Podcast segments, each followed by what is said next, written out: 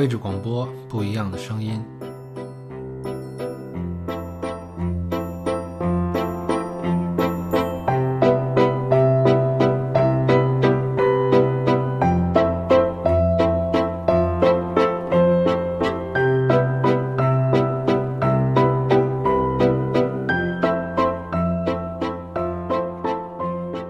本集的文章来自于张爱玲，题目是《论卡通画之前途》。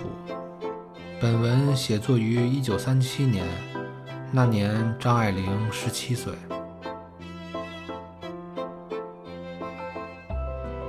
卡通画这名词，在中国只有十年以下的历史，但是大概没有一个爱看电影的人不知道华德迪斯奈的米老鼠吧。卡通的原有意义包括一切单幅讽刺漫画、时事漫画、人生漫画、连续漫画等。可是我在这里要谈的卡通是专指印在银幕上的那种活动硬画。卡通的事业现在可以算是很光明灿烂了。画片除了配音之外，又加上了绚烂的色彩。米老鼠的画像成为圣诞的商店里最好的点缀，有许多观众上电影院去专为看米老鼠。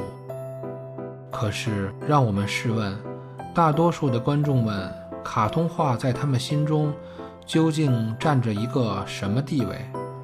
听听他们的回答吧。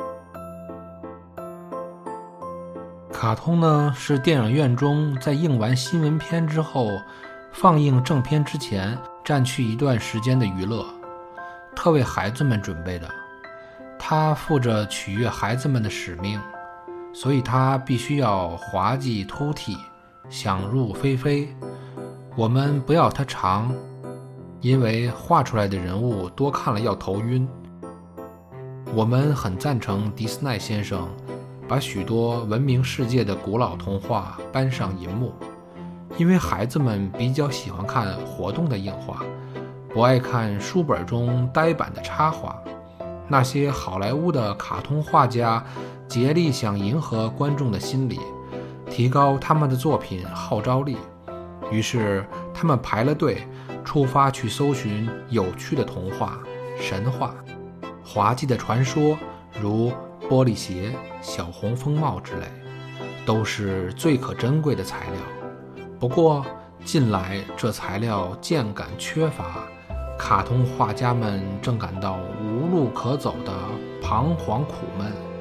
我们可以看见，在最近上映的几张卡通中，制作者们不得不借助美妙的音乐伴奏来强调画面的动作，补救画面的空虚，结果轻重倒置，图画。倒成了附庸在音乐之下的次要品了。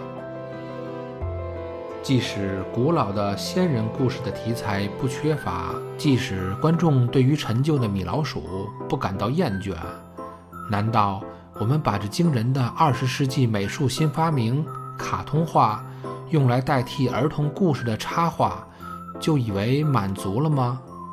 绝不，卡通画是有它的新前途的。有一片广袤的、丰肥的新园地，在等候着卡通画家的开垦。未来的卡通画绝不仅仅是取悦儿童的无意识的娱乐，未来的卡通画能够反映真实的人生，发扬天才的思想，介绍伟大的探险新闻，灌输有趣味的学识，譬如说历史。它就能供给卡通画数不尽的伟大美丽的故事。这些诗一样的故事，成年地堆在阴暗的图书馆里，渐渐地被人们遗忘了，死去了。只有在读历史的小学生的幻想中，他们有时暂时苏醒了片刻。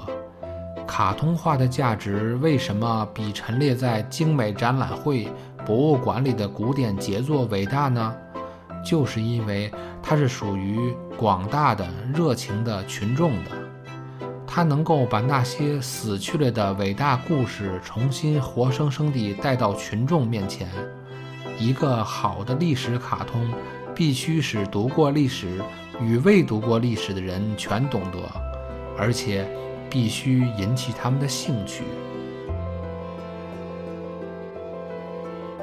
将来，当卡通画达到它的艺术顶峰的时候，现在的这种滑稽的神话式的卡通并不会消失，可是它只能在整个卡通界中占着小小的一席地，聊备一格而已。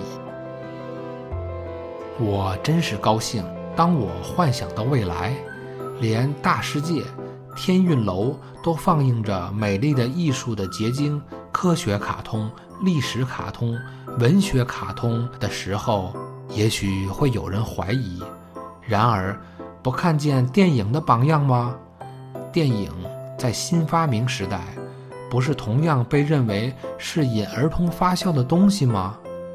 然而，现在有些影片的严肃态度，却可以做学校里课本的补助品了。而且，有些电影的艺术价值是公认为足以永垂不朽的。卡通的价值绝不在电影之下。如果电影是文学的小妹妹，那么卡通便是二十世纪女神赐予文艺的另一个浴血可爱的小妹妹了。我们应当全力以赴地去培植她。给人类的艺术发达史上再添上灿烂光明的一页。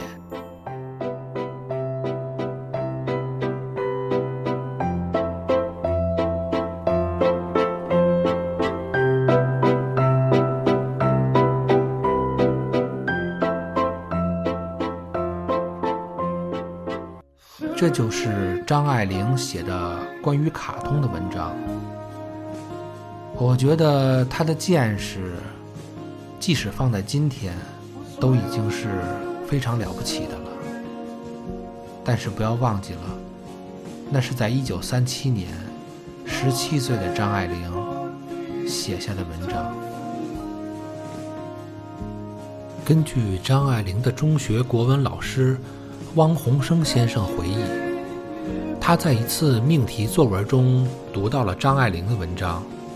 文章的题目叫做《看云》。那篇文章给汪老师留下了很深的印象，于是呢，他便好奇，很想见见作者。当汪老师在课上发还作文文卷时，点到了张爱玲的名字。就在教室的最后一排的最后一个座位上，站起了一个瘦弱的小姑娘。她穿着当时并不流行的宽袖旗袍。也没有像其他女同学一样的烫发，小姑娘神情呆滞地走到老师面前，汪老师很认真地表扬了她的文章，并对全班朗读了一遍。而站在她身旁的张爱玲同学，神情依旧是那样的呆滞，既没有对老师表扬的感恩，也没有同龄女孩那样的羞怯。只是那样淡淡地站在那里，仿佛整个世界与他无关。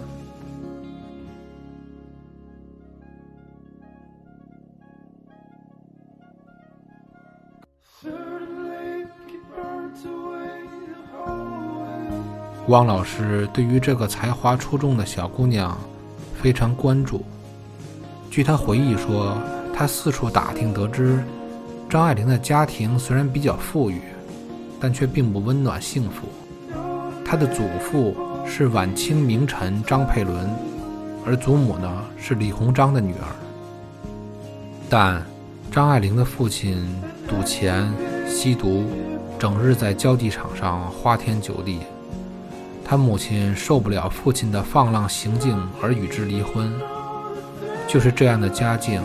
使张爱玲成为了一个沉默的小女孩，不爱说话，不交朋友，不参加活动，精神总是萎靡不振。其实与汪老师记忆中的样子有所不同的是，张爱玲的沉默与萎靡，只是她在面对大众的时候，这恰恰是她的一种自我保护方式。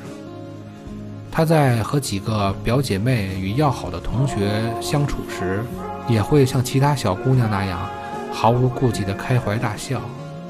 这就好像他对于自己不感兴趣的事情，总是半死不活的消沉，拖拖拉拉的不去做，还以忘记作为借口。然而，对于他喜欢的事情，比如画画与写作，他便会全情的投入，执着而认真。汪老师总是观察到，上课的时候。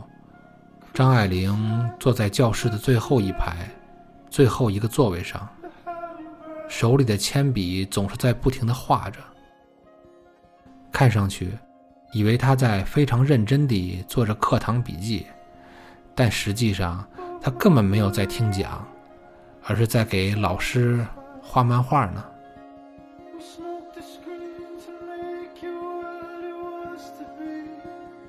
张爱玲同学经常拖延交作业，每次老师问到她，她也只是两手一摊，一副可怜相的说：“我忘了。”